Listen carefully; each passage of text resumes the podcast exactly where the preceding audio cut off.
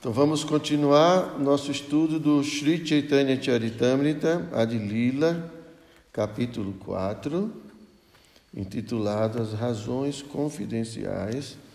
Hoje vamos ler alguns versos a partir do verso número 1.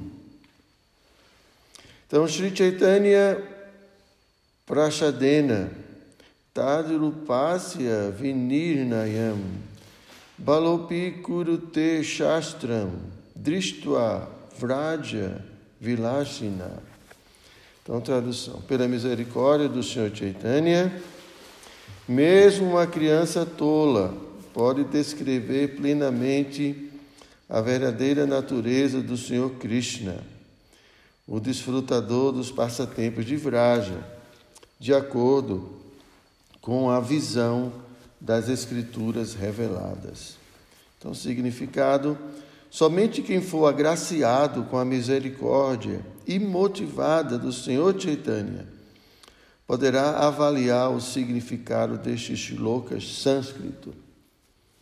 Por ser a personalidade de Deus absoluta, o Senhor Shri Krishna não pode expor-se aos instrumentos mundanos de visão. Se ele, ele se reserva o direito de não expor-se ante as façanhas intelectuais de não devotos. Apesar desta verdade, até uma criança pode entender facilmente o Senhor Krishna e seus passatempos transcendentais na terra de Vrindavana pela graça de Sri Chaitanya Mahaprabhu. Então, aqui, como eu sempre digo às vezes vocês, né? Krishna tem a intimidade dele. E aqui Krishna ele se reserva o direito né, de, mesmo figuras públicas, né, Krishna é uma figura pública, mas ao mesmo tempo toda figura pública tem sua intimidade. Né. Então, às vezes as pessoas acham ou pensam que, sei lá, Deus é um objeto, uma coisa que você pode colocar no microscópio, no telescópio, estudar como você quiser, como você bem quiser. Mas não é assim. Eu sempre disse para vocês que Cristo é uma pessoa. Então, se eu chegasse para o Vichala, Vichala é o seguinte, eu quero conhecer você, fica aqui agora, isso. Quem é que vai aceitar? Você vai aceitar ou ele deixa? Ninguém aceita, todo mundo fala, não, eu sou independente, eu faço. Você vai me controlar, agora a gente pode controlar Deus? Por quê? Por que, que a gente quer submeter Deus aos nossos interesses, à nossa curiosidade ou qualquer outra coisa? Isso é tolice. Deus é uma pessoa, como a gente. Nós somos como Ele. Ele tem o direito de ter a vida dele. Vocês não têm o direito de ter a vida de vocês? Por que, que ele não tem o direito de ter a vida dele? Todo mundo que tem uma vida pública também tem uma vida privada. Então, assim, às vezes as pessoas querem né, que, as, que as pessoas públicas revelem, né, e os, caras ficam fotografando, tentando entrar na intimidade. Né? Os paparazes, né? Que o pessoal fala. Porque todo mundo quer saber, mas não é assim. Quem é figura pública quer ter a sua privacidade também. Quer que as pessoas respeitem sua privacidade. Então, Krishna também. Então, não é que simplesmente aqui como o Prabhupada está falando. É, não é que Krishna.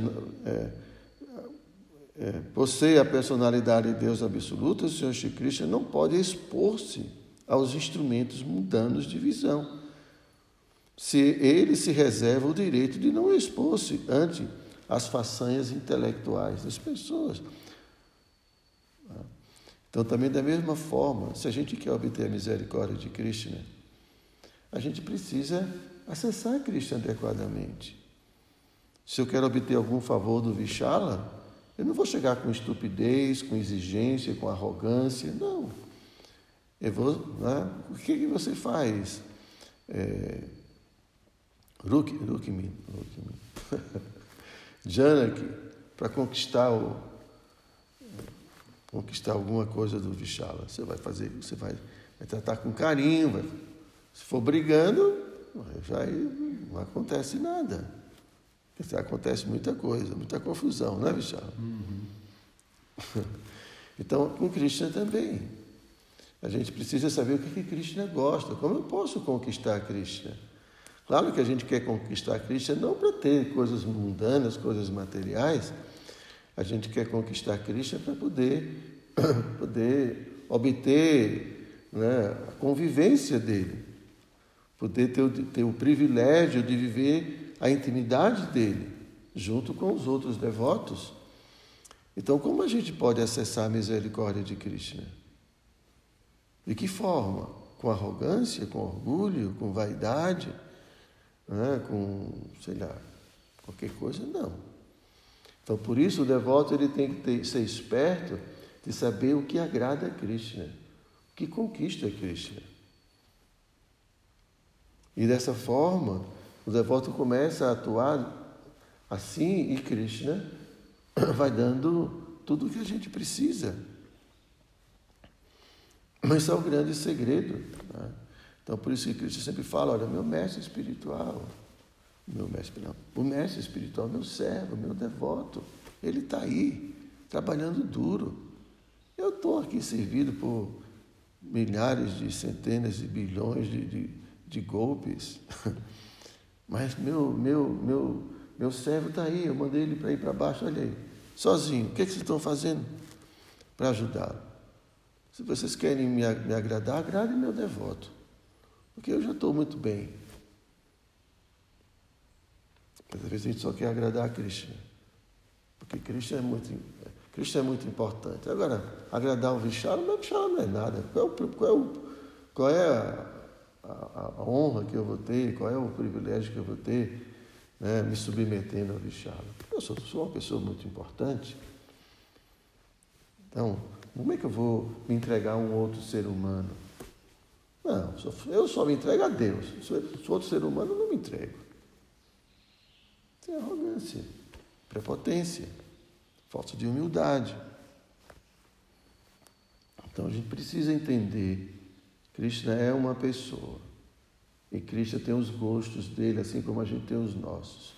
E se a gente quer conquistar a misericórdia de Krishna, o Paramatma, está no coração, a gente precisa saber o que ele gosta. E dessa forma, tudo vai acontecer favorável à nossa vida espiritual.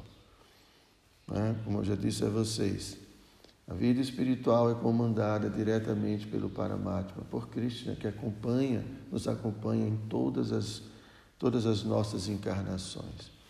Então, esse Paramatma, esse Krishna, que está dentro do coração da gente, está organizando tudo.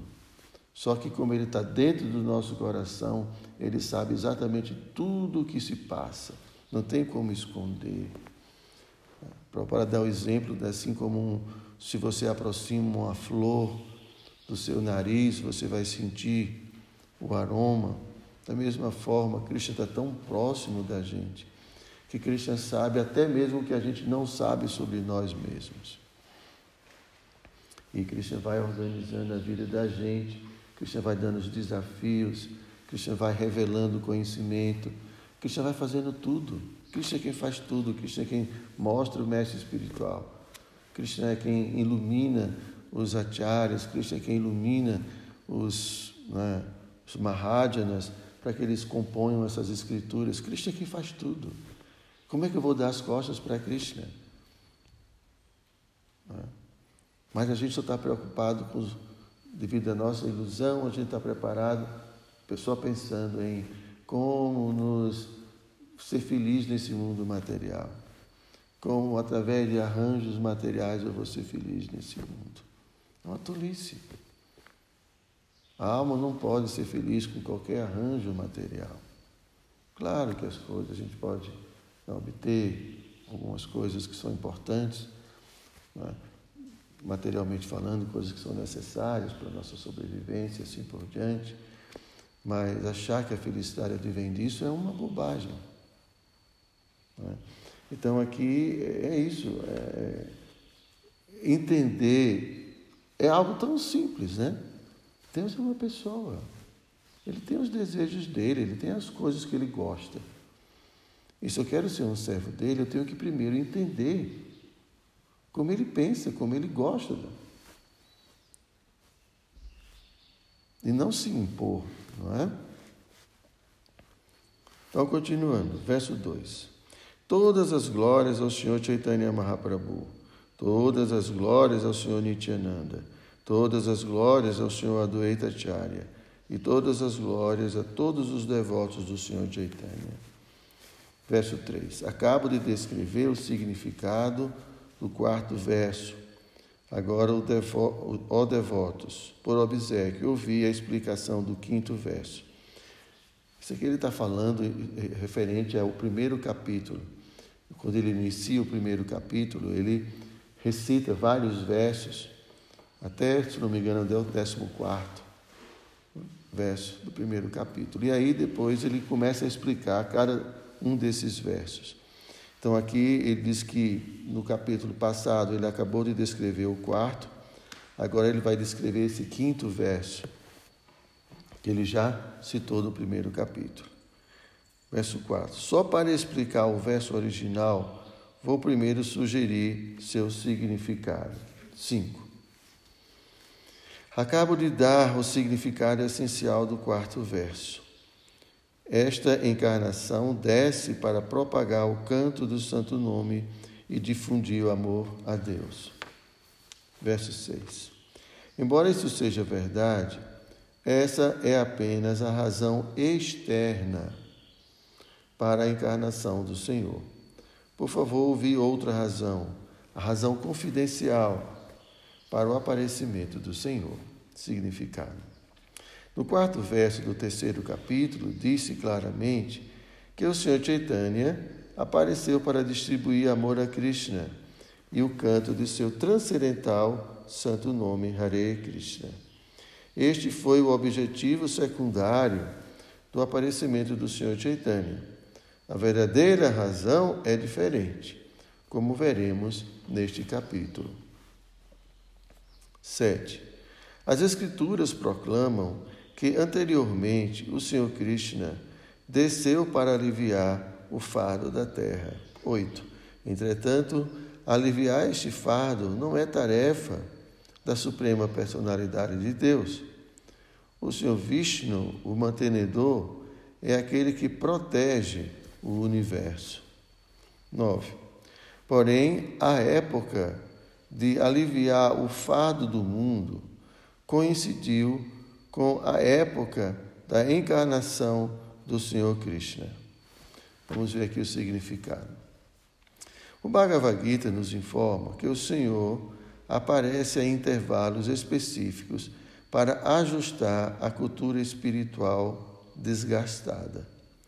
O Senhor Shri Krishna apareceu no final da Dwapara Yuga para restaurar a cultura espiritual da sociedade humana e também para manifestar seus passatempos transcendentais. Vishnu é o Senhor autorizado que mantém o cosmo criado, e ele também é a deidade principal que ajusta qualquer administração imprópria na criação cósmica. Shri Krishna é o Senhor primordial e aparece não para fazer semelhantes ajustes administrativos mas apenas para manifestar seus passatempos transcendentais e assim atrair as almas caídas de volta ao lar, de volta ao Supremo. No entanto, a época para o acerto administrativo e a época do aparecimento do Senhor Krishna coincidiram no final da última do Apara Yuga. Portanto, quando Krishna apareceu, Vishnu, o Senhor da manutenção, também emergiu nele porque todas as porções plenárias e partes da personalidade de Deus absoluta emergem nele durante o seu aparecimento. Então, aqui para o Paradã está explicando esse verso, ah, dizendo que ah, nessa última manifestação de Krishna, eh, Krishna é, ele, ele traz junto consigo todas as outras encarnações dele, né? Então, por isso que se fala de, do Krishna de Vrindavana e o Krishna chamado Vasudeva Krishna, que é o Krishna é, a, como Vishnu, né? Prabhupada fala, Vishnu é como Krishna no escritório. E Krishna é Krishna em casa brincando e fazendo as coisas dele. Então, quando Krishna veio da última vez, coincidiu, né? É, como aqui tá, Prabhupada está falando,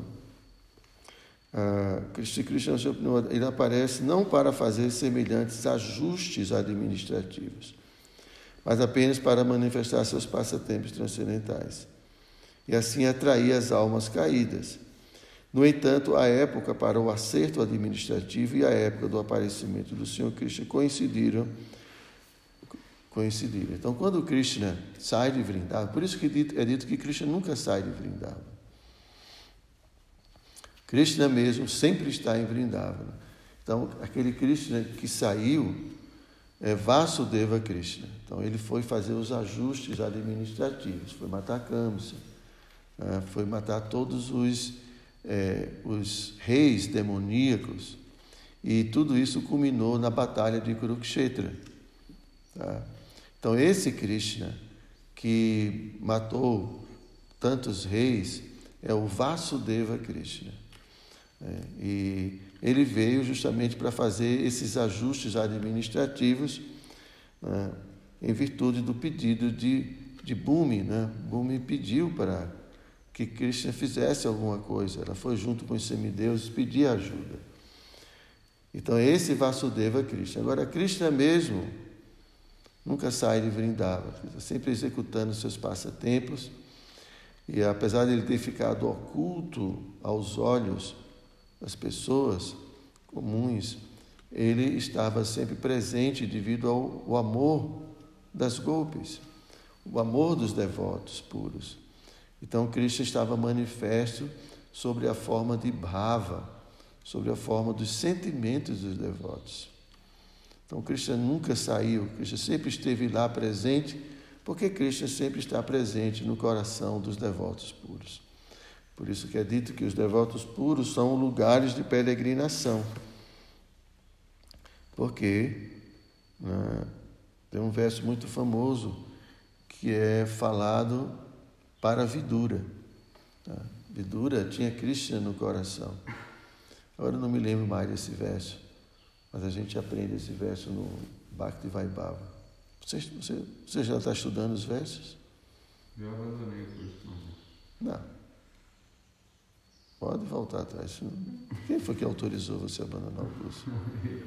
Não, você não é mais dono de você, Prabhu. Isso é uma ilusão. Você agora pertence ao mestre espiritual. Você tem que primeiro perguntar para ele se pode fazer isso ou não. Pergunta o que, que ele vai dizer. Você agora está se qualificando para ser um servo puro de Krishna. Então a gente não tem mais esse direito. Verdade? Tem um passatempo de Sanatana Goswami com Chaitanya Mahaprabhu. Ele queria se suicidar. Certa vez, quando ele foi até ao encontro de, do Sr. Chaitanya é, em Jagannatha Puri, ele fez uma viagem pelo, pelas florestas e durante a viagem ele contraiu uma doença. E soltava pus do corpo, essas coisas. E ele não conseguia mais se associar com os devotos, porque ele sempre estava contaminado, sujo. Então ele tinha decidido internamente entrar embaixo do carro do Ratha Yatra. Só que Chaitanya Mahaprabhu está no coração de todo mundo, né? E falou com ele, olha, você não pode fazer o que você está pensando fazer porque o seu corpo já é meu e eu tenho muito, muita coisa para fazer através do seu corpo. Porque o corpo não pertence a gente, né? O corpo pertence a Cristo. O corpo é energia material. Então, uh, Atmanivedana, Atmanivedana significa entregar-se completamente. Entregar-se completamente é entregar o corpo, as palavras, a mente, entregar tudo a Cristo. Então, a alma consciente, sabendo que não tem nada a ver, é como você está dentro de uma casa, a alma está dentro da casa do corpo. E assim como você pode dar a casa para alguém, e a gente pode dizer: olha, a casa é sua, pode ficar à vontade. Né? A gente não fala assim. Então a gente fala para Cristo. Né? Esse corpo é seu, Cristo, faça o que você quiser. Então, essa mente também é sua, Cristo. Tudo que eu tenho é dedicado a você. Então, agora, nós almas temos que ser orientados, pelo menos nesse momento que ainda temos muita confusão, ser orientados pelo devoto puro, para que o devoto puro possa dizer, encaminhar, nos encaminhar no sentido de também nos tornarmos um, um devoto puro. Então, é, estudar é muito importante, aprender é, todas essas escrituras, isso é uma forma de nos proteger desse mundo material e uma forma de ajudar as pessoas na missão. Então a gente não pode negligenciar isso. É difícil, É? Mas o que é que é fácil? Já foi mais fácil. Uma outra época era mais fácil. Nunca vai ter um devoto, um devoto dedicado, nunca vai ter tempo sobrando. Por isso que Prabhupada dormia duas horas por dia. Senão ele não ia fazer o que ele tinha que fazer.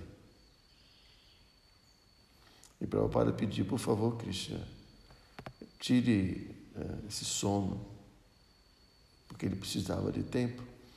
Então, isso de que vai chegar um momento que eu vou ficar de perna para cima, vou ter todo o tempo do mundo para estudar. A gente estudava no sangue, até para pegava o livro, Enquanto o próximo ônibus não vinha, a gente estava lá lendo.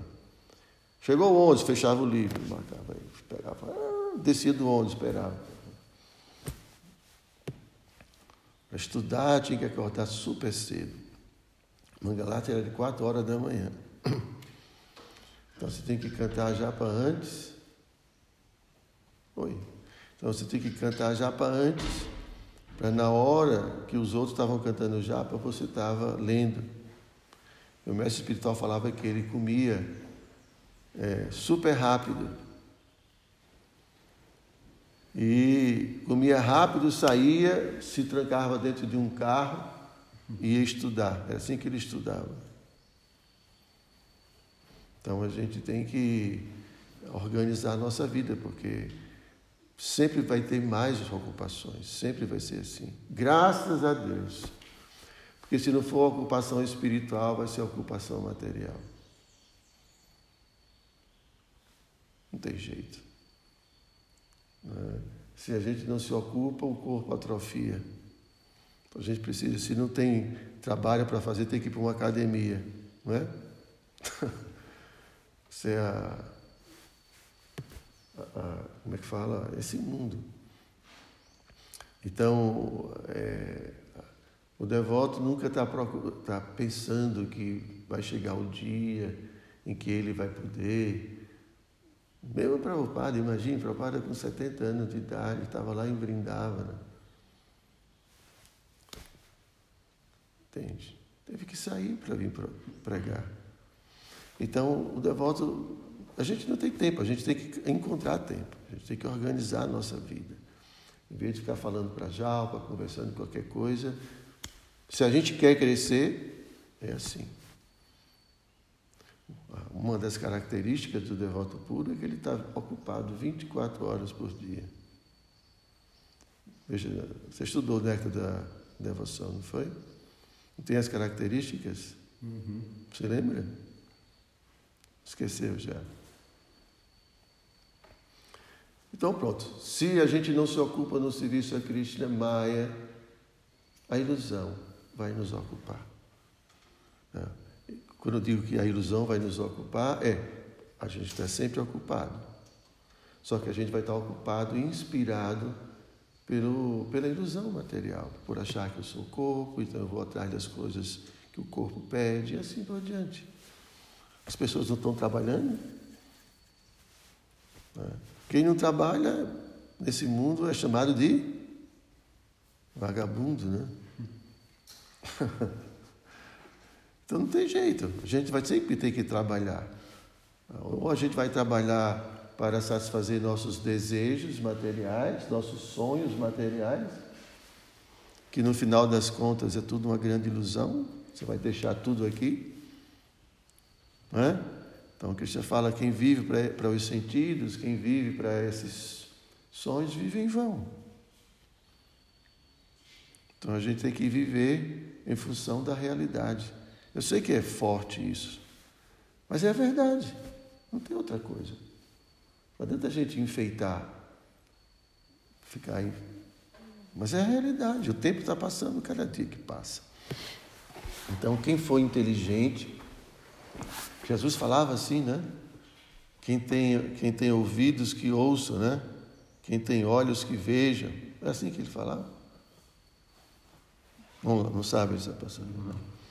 Mas ele falava assim, ele falava, olha, quem tem ouvido que ouça. Quem quiser que ouvir, que ouça. Quem não quiser, problema seu. Mas essa é a realidade. Não tem, não tem o que fazer. Né? Então, quem, quem for capaz de entender as coisas, segue teu caminho. Né? Agora, então é isso. Claro que é difícil, né? Mas não é tão assim. Dá para a gente ir, se ajustando aos poucos. Pega o verso, escreve o versozinho no papel. Entendeu? Está cozinhando, parou um pouquinho, Om Namo Bhagavate Vasudevaya. Aí vai e aprende. É assim que faz. Né? Coloca, tem um papelzinho, uma etiquetazinha. E aí a gente está andando e está aprendendo. Cinco minutinhos. Quanto tempo você leva para recitar um verso? É assim que a gente aprende. Em vez de estar pensando a mente, porque a mente produz pensamento o tempo todo. Então, em vez de estar ali preso aos, a, a, a mente, está recitando algo. É assim. Tá certo, senhor? Shri Chaitanya Charitamrita Ki Jai.